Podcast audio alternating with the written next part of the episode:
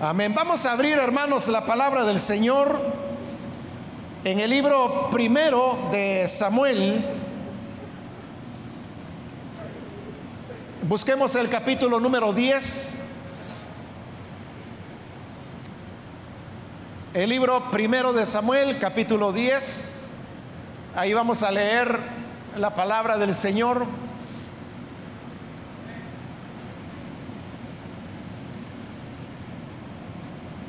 Bien, dice entonces la palabra en el libro primero de Samuel, capítulo 10, el versículo número 2. Hoy, después de que te hayas apartado de mí, hallarás dos hombres junto al sepulcro de Raquel en el territorio de Benjamín en Celsa, los cuales te dirán, las asnas que había ido a buscar se han hallado. Tu padre ha dejado ya de inquietarse por las asnas y está afligido por vosotros, diciendo, ¿qué haré acerca de mi hijo? Amén. Solamente eso leemos. Hermanos, pueden tomar sus asientos, por favor.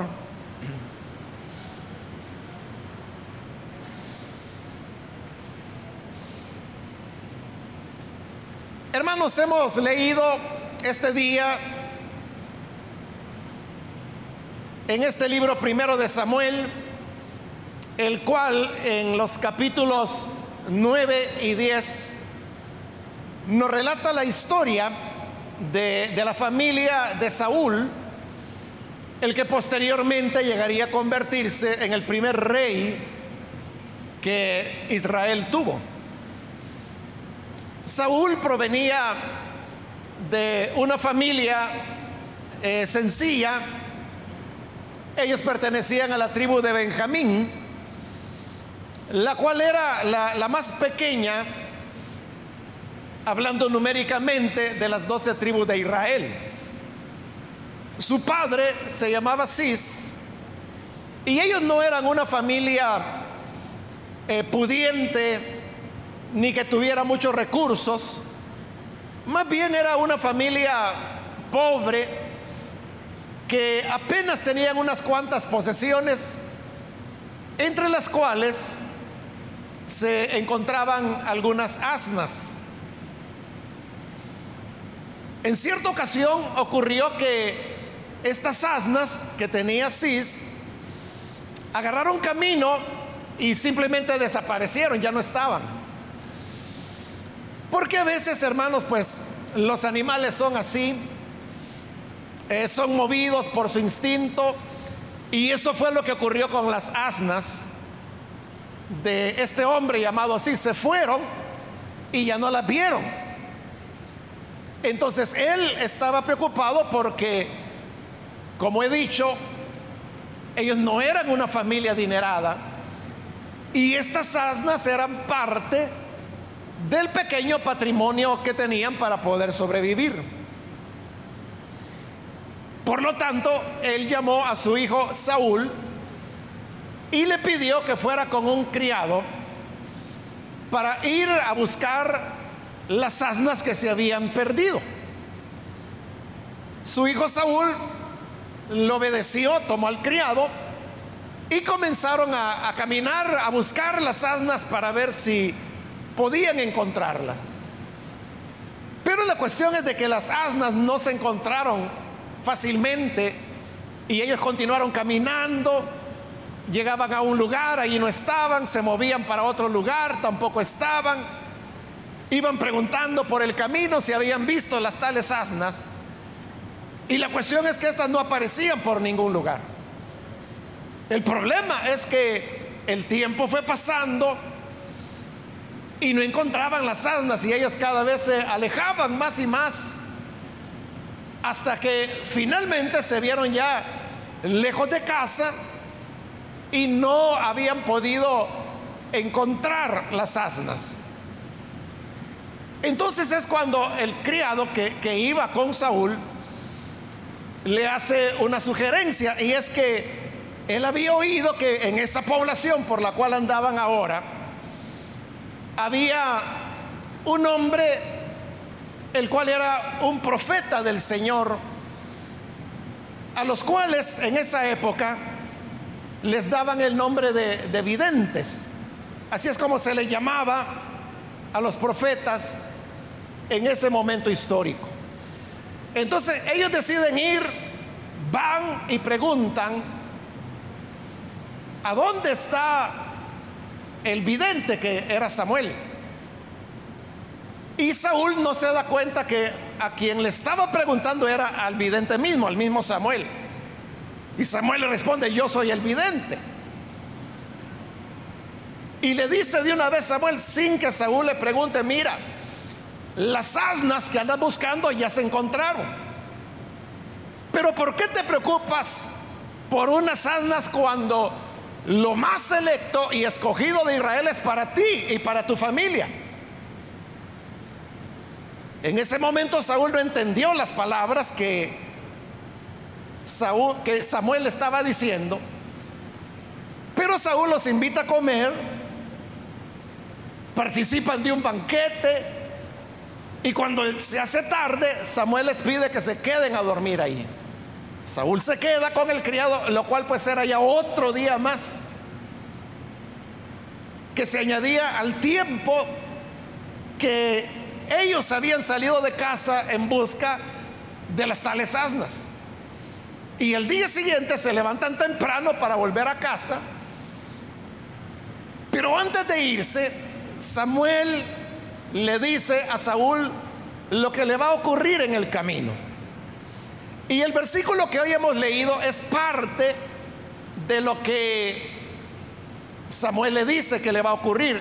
Y es que ellos van a ir caminando y van a llegar a un lugar que se llamaba Celsa.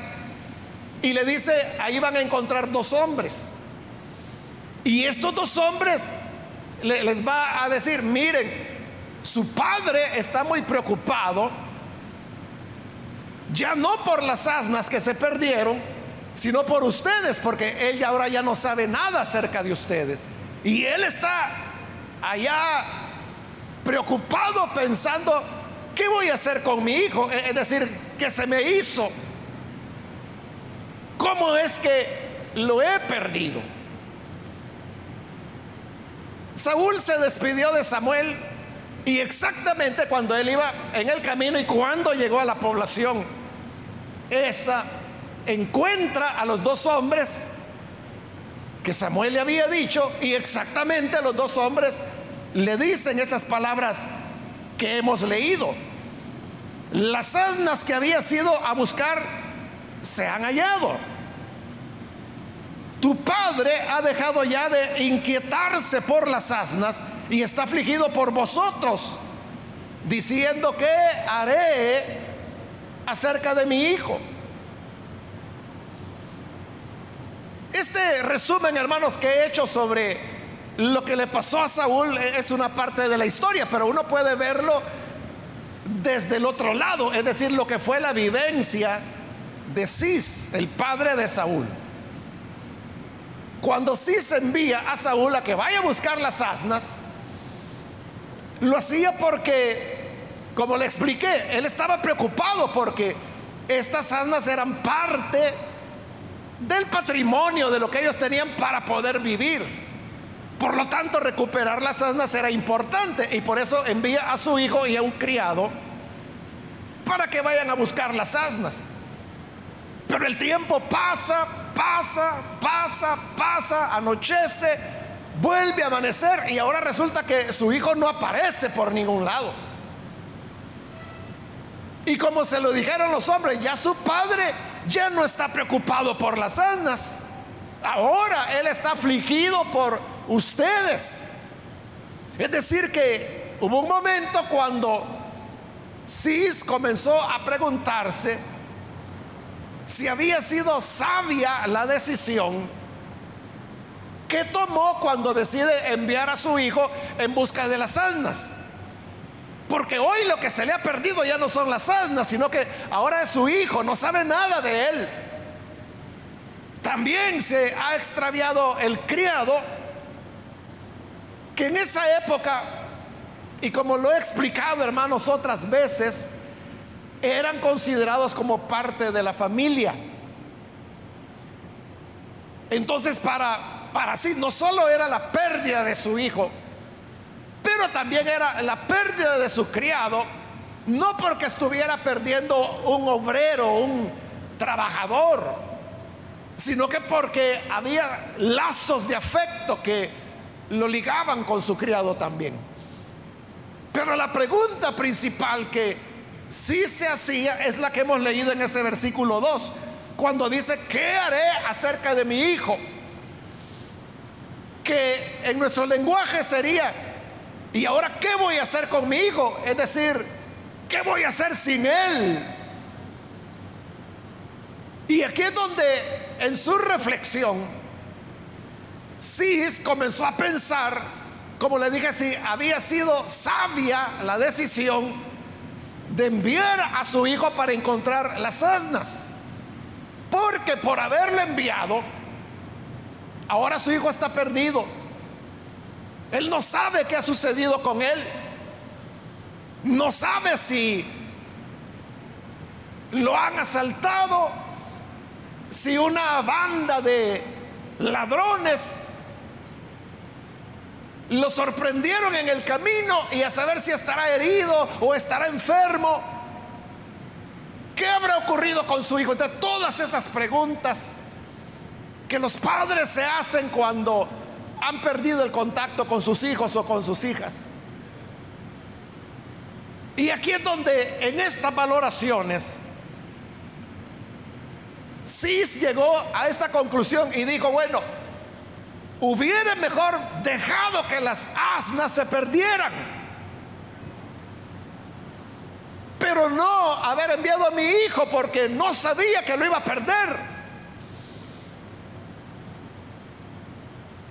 Entonces, el valor de la persona humana es lo que está por arriba de cualquier bien, de cualquier posesión, de cualquier patrimonio que podamos tener.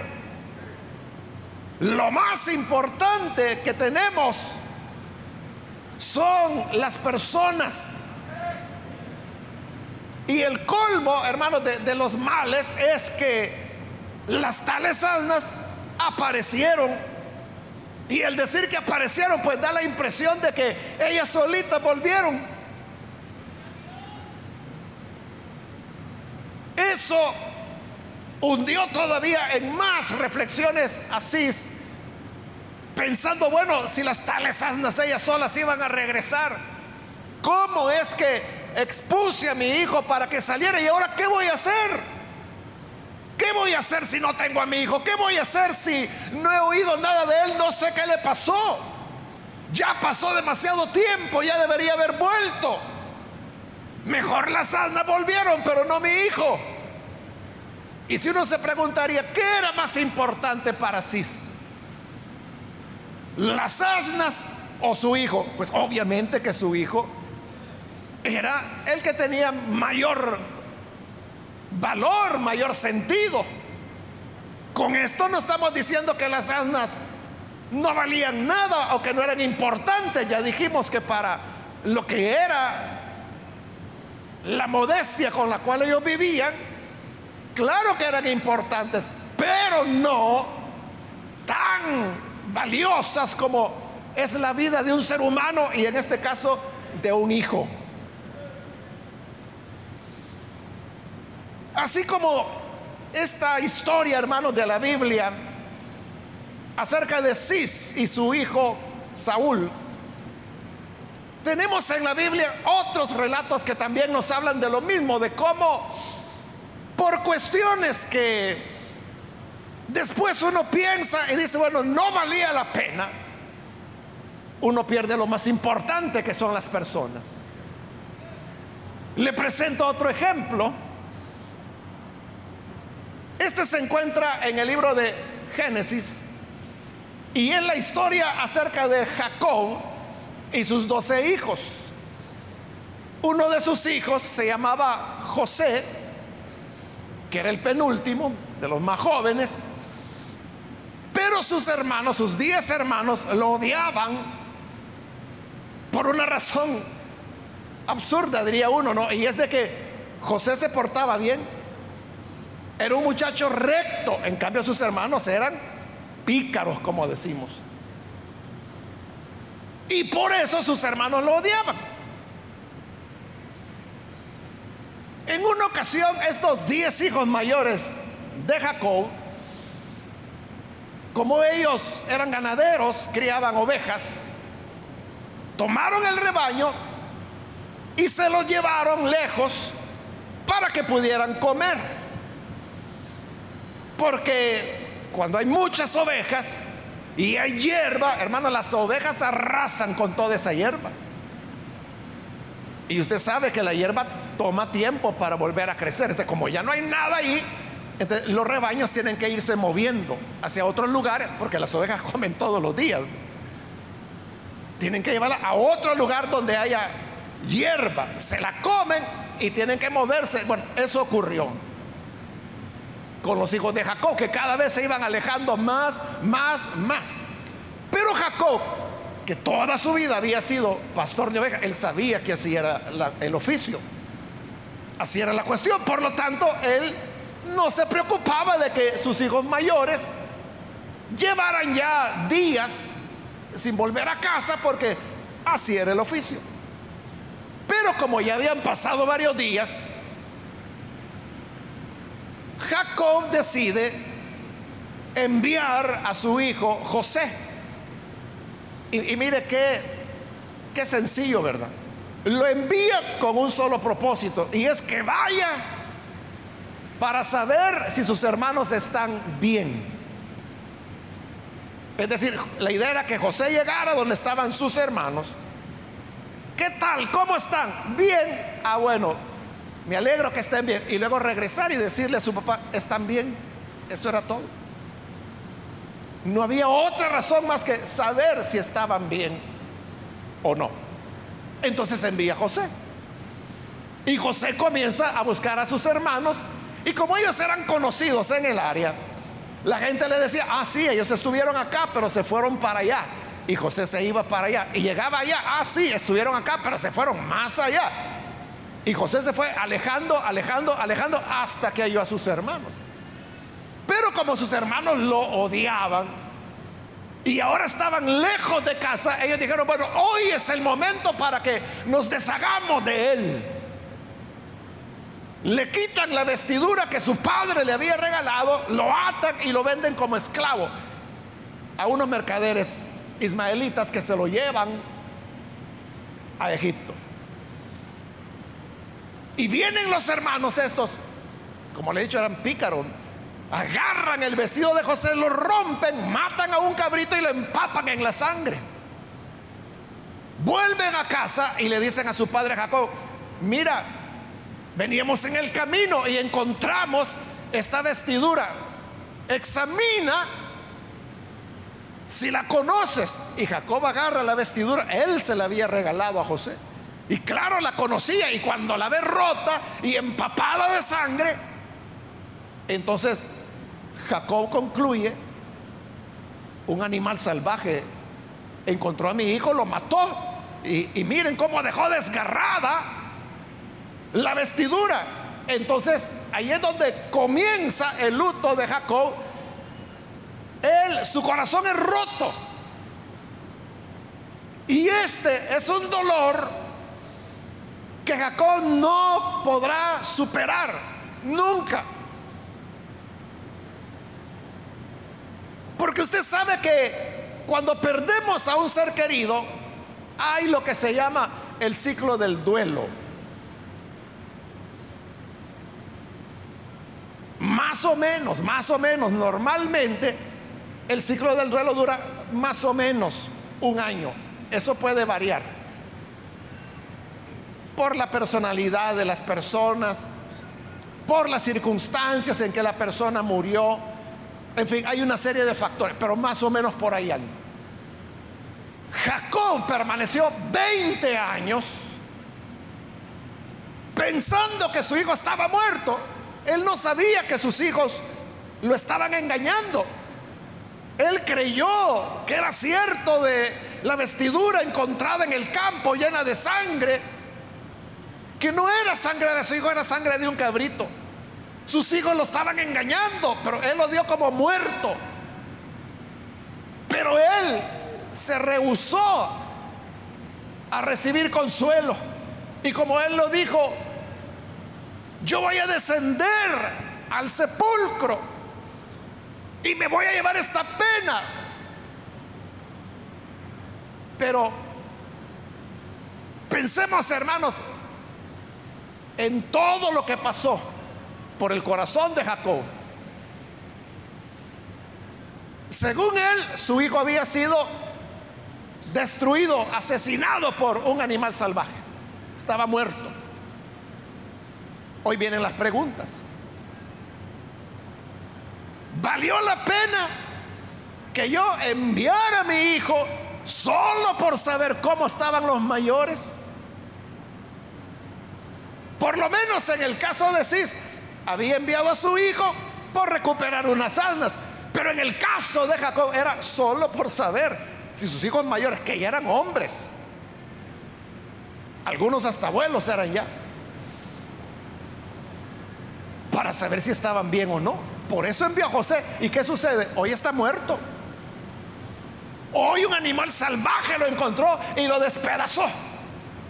Ahí es donde vienen las ponderaciones. Y cuando uno dice, ¿vale la pena?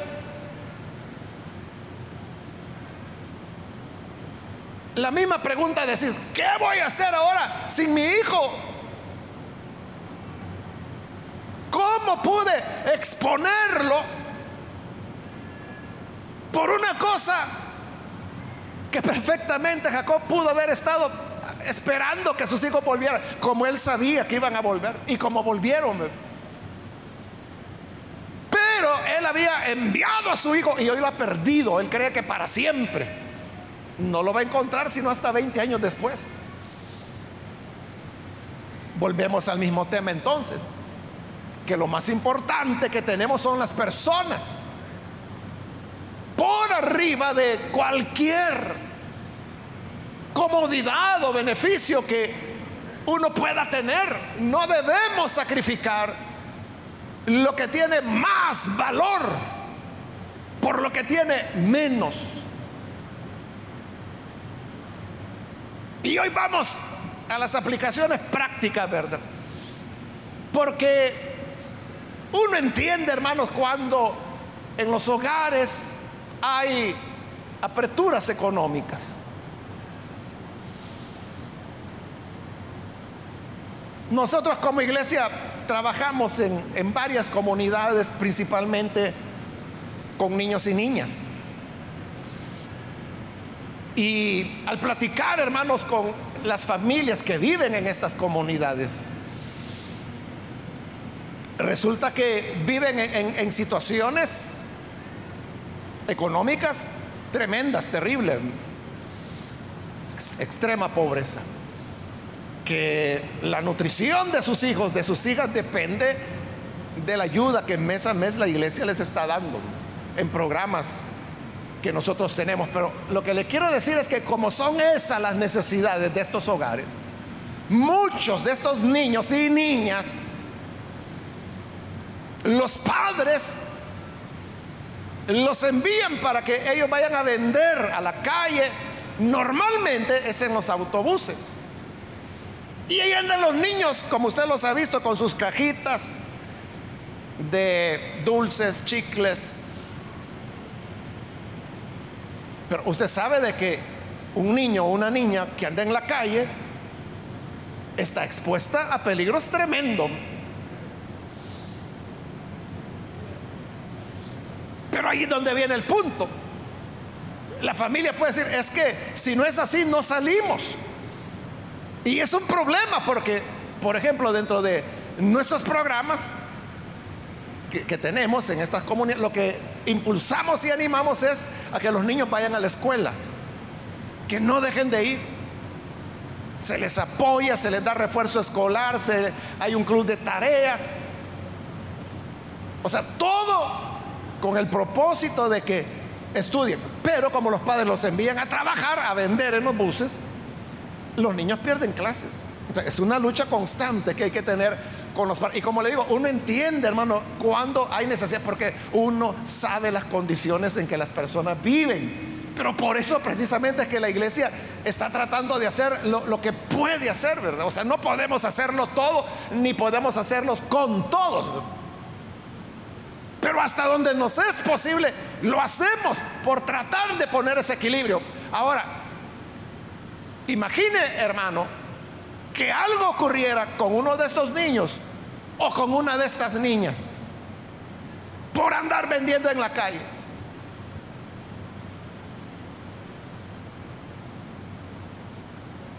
¿Qué quedaría en el corazón de estos padres?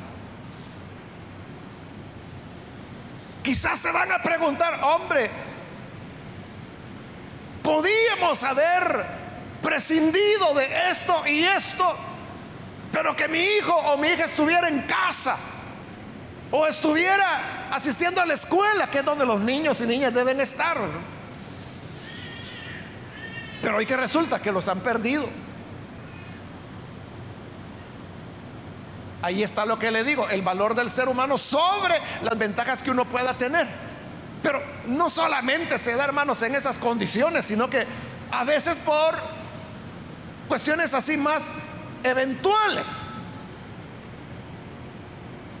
Usted sabe que en estos últimos años, hermanos, hay una plaga, diría yo, de desaparición de niños y niñas. Y si usted le da seguimiento a esas noticias y, las lee, yo he notado algo, hermanos, en estos casos de desaparición de niños y niñas. No, no en todos los casos, pero normalmente los niños y niñas desaparecen. Y por ejemplo, estoy recordando el caso de un niño que su familia lo mandó a comprar las tortillas. Y el niño salió y fue a comprar las tortillas. Jamás volvió. Recuerdo el caso de otra niña y tengo en mi memoria la fotografía de ella porque fue publicada. Ella fue enviada a la tienda de la colonia para que fuera a comprar algo. Desapareció, nunca volvió. Bueno, y así, como son muchos los casos, se estima que, que en nuestro país un promedio de cuatro menores desaparecen diariamente. Diariamente. El 80% de esos niños que desaparecen nunca son encontrados. Es, decir, están muertos. Y pueden pasar años para que se descubra dónde están sus cuerpos o no se va a saber nunca. El otro restante 20% más o menos la mitad de ellos es que se han ido de casa por algún tipo de problema familiar. Y la otra parte, un poquito menos de la mitad, es porque salieron del país. Porque a veces la mamá no vive con ellos, entonces simplemente los agarra, se lo llevan y no se lo dicen a la familia. La familia los reporta como desaparecidos, pero es la mamá quien se lo llevó o el papá. Y después saben de que el niño o la niña está afuera, ¿verdad? Pero entonces note, el 80% de los casos es por razones criminales, es decir, que nunca van a volver. Y aquí viene el punto. ¿Cómo queda, hermanos, en la conciencia de estas familias que, por ejemplo, a este niño que tenía 14 años, le dice, anda a comprar las tortillas? Y él alegremente agarra los centavos y la manta, iba a comprar las tortillas, jamás volvió. ¿No cree usted que esas familias se quedan pensando, mejor no hubiéramos comido tortillas ese día, pero que tuviéramos al niño acá? O la familia que envió a la niña a la tienda quizás para comprar dulces o gaseosas, no sé, una bolsa de churritos, como decimos. Jamás volvió. ¿Qué vale más una bolsa de churritos o la niña? De cuando las tragedias se dan, es cuando viene la pregunta que sí se hacía. ¿Y ahora qué voy a hacer con mi hijo? Un hijo es único, una hija es única. ¿Cómo? Hermanos, se, se les va a menosvalorar, diría yo, a cambio de otras cosas. En el caso de Jacob, perdió a su hijo por saber cómo estaban los mayores. En el caso de Cis, perdió a Saúl, aunque sea por un tiempo, por unas asnas.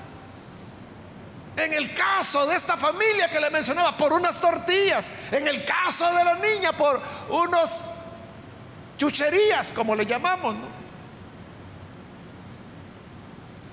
Pero no solamente se pierden a los niños y a las niñas físicamente, a veces se les pierde como personas o en la relación de padres a hijos.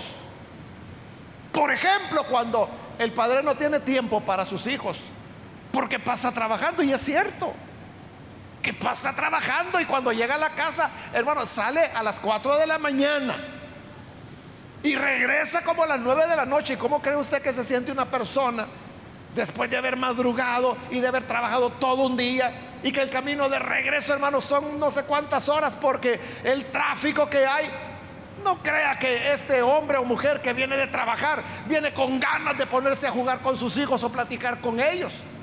Si es que los encuentra despierto. Cuando salió a las 4 de la mañana estaban dormidos. Cuando regresó por la noche ya están acostados. Ahora, si usted le pregunta a este hombre o a esta mujer, ¿y usted por qué trabaja tanto? ¿Por qué se parte la espalda de esa manera? Por mis hijos. Pero ahí está el punto. Están enfocados. Uno entiende, hermano, que es la mejor intención quererle dar a los hijos más oportunidades, oportunidades que quizás no tuvieron ellos. Pero en ese afán de enfocarse en el aspecto de los beneficios económicos, se descuida la relación, la comunicación. ¿Y qué sucede? Que de repente va viendo que su hijo va creciendo y se va convirtiendo en un hombrecito y en determinado momento siente que no lo conoce.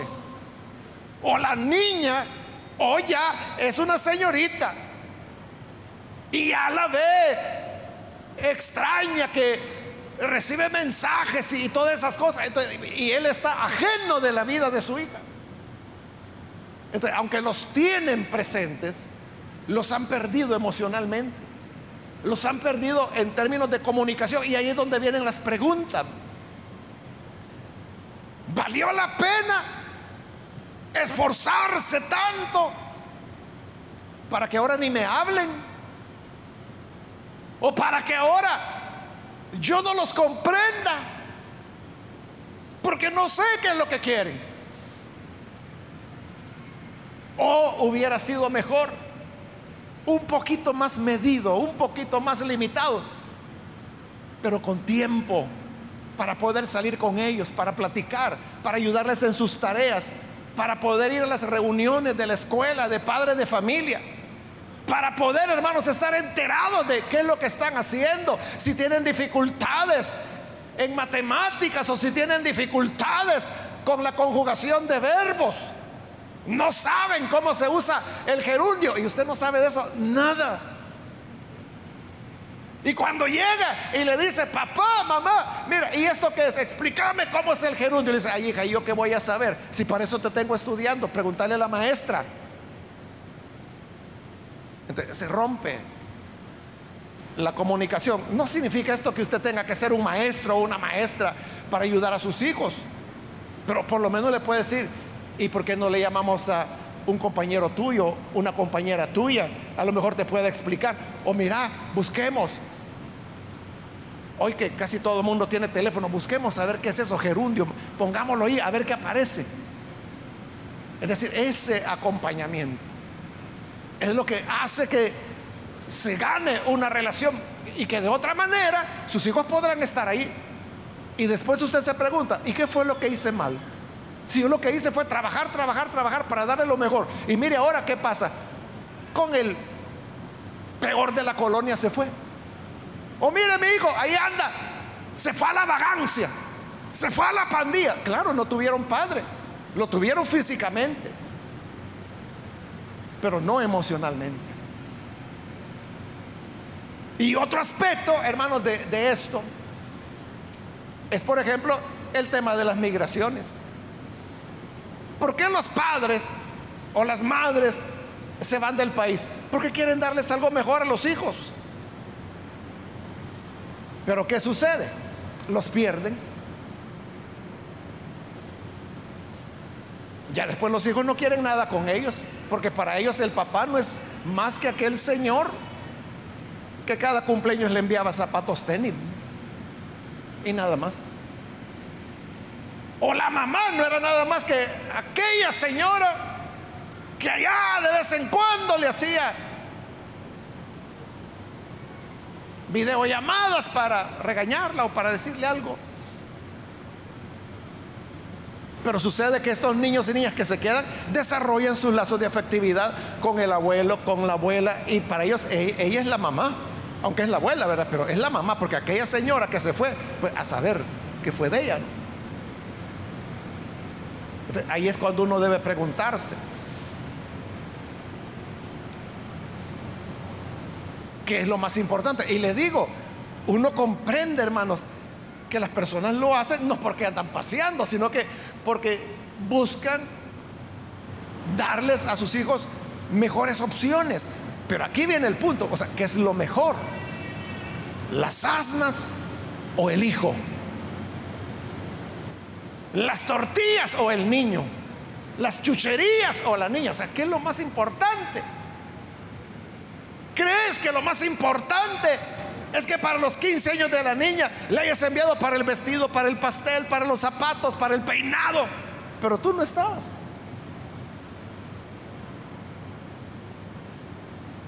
No hubiera sido mejor que quizás con más sencillez, a lo mejor sin tanta pompa, quizás un culto de acción de gracias al Señor, pero que tú como madre hubieras estado cuando la niña cumplió 15 años, que es lo que ella quería. O que su papá estuviera ahí, que su papá la acompañara, poder salir del brazo de su padre para cuando cumplió 15 años. Esos vacíos son, hermanos, los que van dejando un, un hueco en las personas.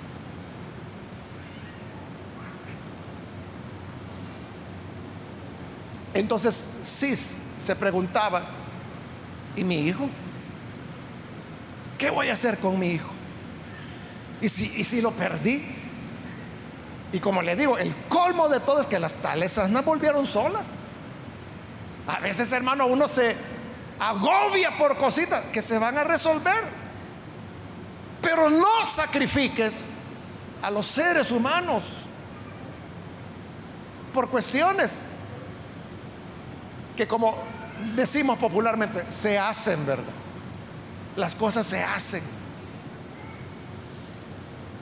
No sé si usted recordará hace unos tres o cuatro años quizás fue, más cuatro años quizás, de, un caso que en un invierno, en una tormenta, aquí donde la carretera que viene de Santa Ana hacia, ya entrando a Santa Tecla, ahí hay un puente. Entonces, usted sabe que los motociclistas cuando llueve fuerte, y ese día estaba lloviendo muy fuerte, lo que hacen es que se detienen debajo de los puentes para pasar la lluvia. Pues ahí estaba un muchacho con su moto, se había bajado de la moto esperando que pasara, era un diluvio el que había.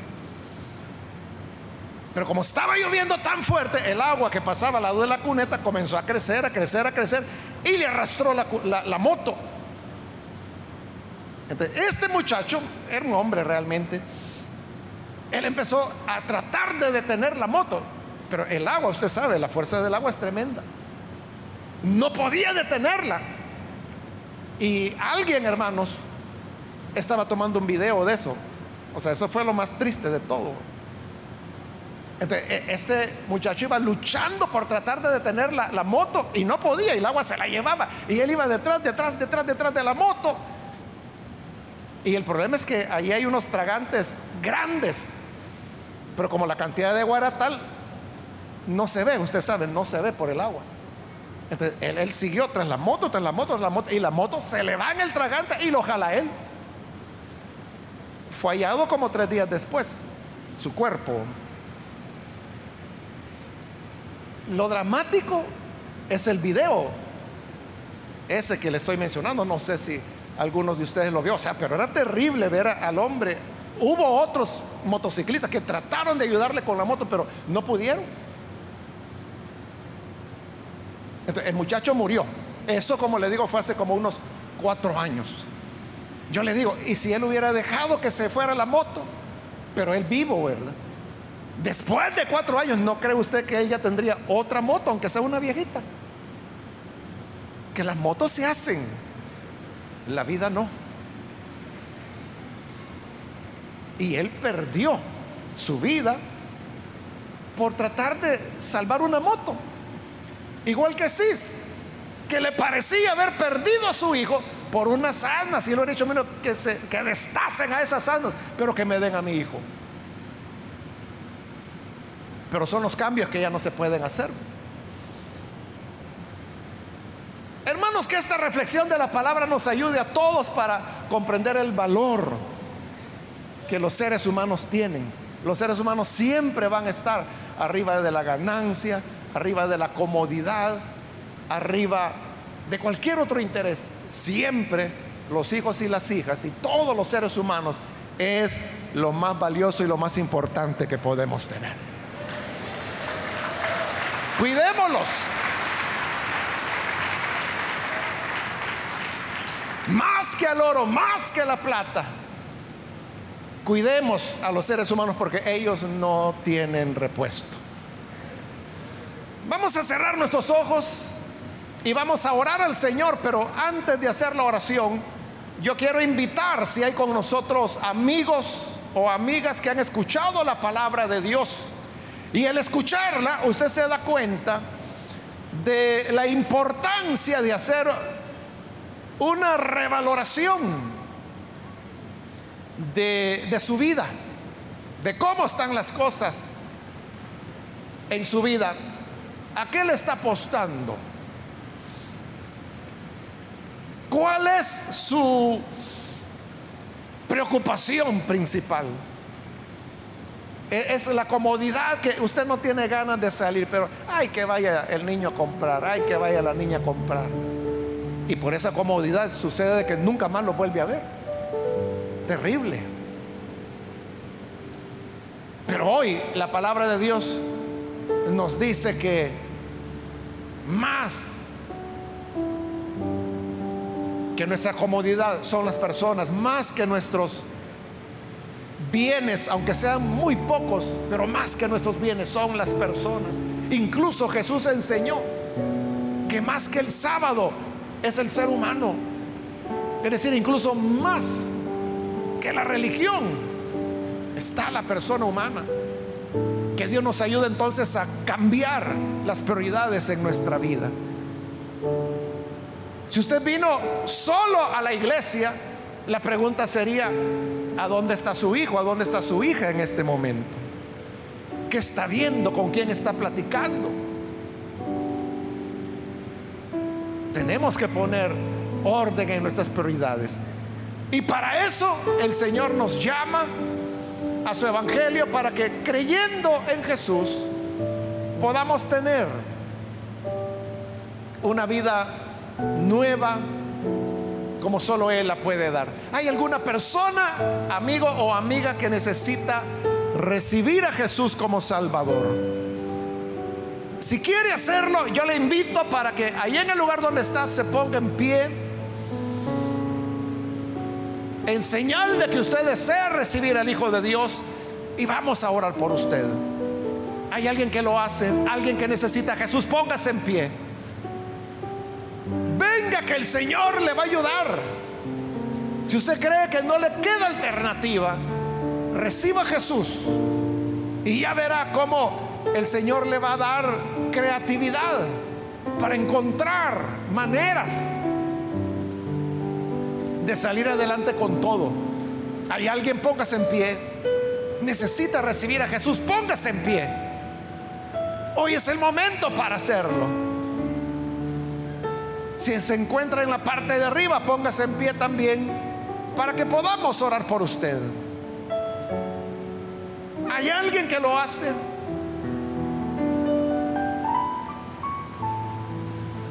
Venga, que es el momento de Dios.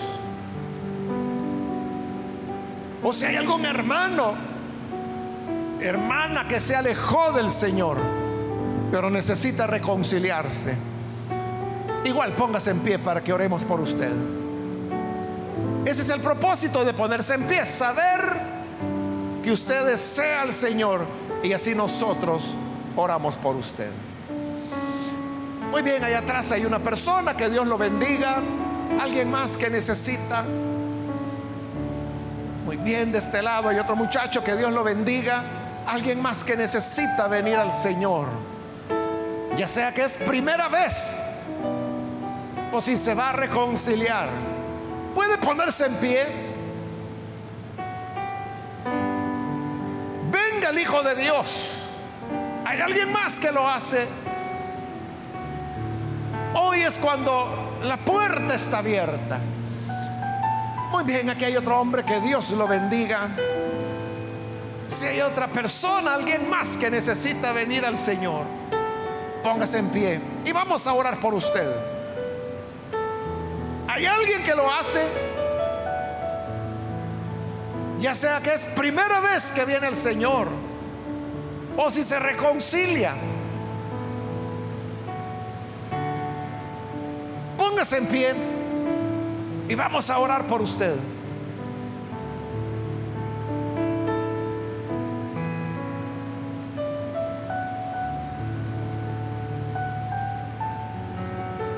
Voy a terminar la invitación, pero si hay Alguien más que necesita venir a Jesús, póngase en pie.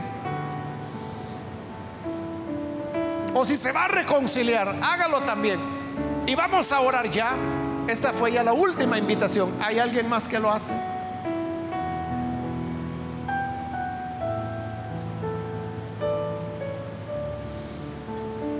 A usted que nos ve por televisión, le invito para que se una con estas personas, ore con nosotros y reciba al Señor como su Salvador. Padre amado, gracias te damos por las personas que aquí en este lugar, como también a través de televisión, radio o internet, están uniéndose con nosotros para entregar sus vidas a ti.